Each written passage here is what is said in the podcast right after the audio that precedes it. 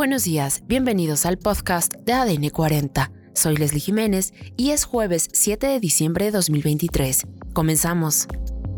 Alberto Fujimori sale de prisión. Continúa la búsqueda de 10 guatemaltecos en Chiapas.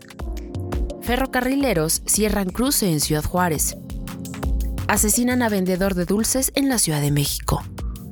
Pero antes, en nuestro tema principal, acusan a ex diplomático de haber actuado como espía secreto de Cuba. Escuchemos todos los detalles en voz de nuestra compañera Judy Mora para la Alianza Informativa Latinoamericana. El escrito de acusación señala que el ex embajador de Estados Unidos en Bolivia, Manuel Rocha, acusado de haber trabajado como agente del régimen castrista durante más de cuatro décadas, le confesó a un agente encubierto del FBI lo que pensaba del trabajo logrado como espía. En él cita sus palabras diciendo, lo que hemos hecho es enorme, más que un jonrón con las bases llenas. También confesó que estuvo a cargo del derribo de las avionetas de una organización humanitaria que rescataba balseros en alta mar en el que murieron cuatro personas. Lo cita diciendo, momento que viví porque yo estaba a cargo del derribo de las avionetas, fue una época de gran tensión, fue la época de los hermanos al rescate y otra gente por el estilo. Cometían este acto criminal por parte del régimen en contra de estos eh, eh, trabajadores humanitarios, eh, nos impacta grandemente y decimos, ¿qué más hay detrás de esto? Este individuo debe haber establecido toda una red. Para líderes del exilio cubano en Miami, aunque el tema de los espías no les sorprende, sí enciende las alarmas, pues se trata de uno de los casos de espionaje de mayor alcance y de mayor duración en el gobierno estadounidense. Tiene que haber hecho muchísimo daño, tiene que haber influenciado en muchísimas instancias y personas, personalidades eh, de la política, no solamente de, acá de, Estados Unidos, sino en América Latina y en otros lugares, eh, para buscarle simpatías al régimen de Cuba. Por eso piden a Estados Unidos que la búsqueda de espías no cese. Los otros que quedan, que están ahí para hacernos daño no solamente a los exiliados cubanos, sino también a Estados Unidos y también a los países democráticos de América Latina. Se espera que al caso de Manuel Rocha le sean añadidos nuevos cargos. Mañana tendrá otra comparecencia en corte en la que el juez decidirá si le otorga la libertad bajo fianza.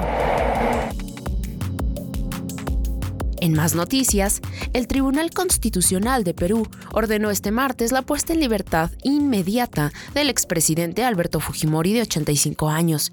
Ya en marzo de 2022, el Constitucional peruano había fallado a favor de la liberación de Fujimori, pero una resolución posterior de la Corte Interamericana de Derechos Humanos frenó la puesta en libertad.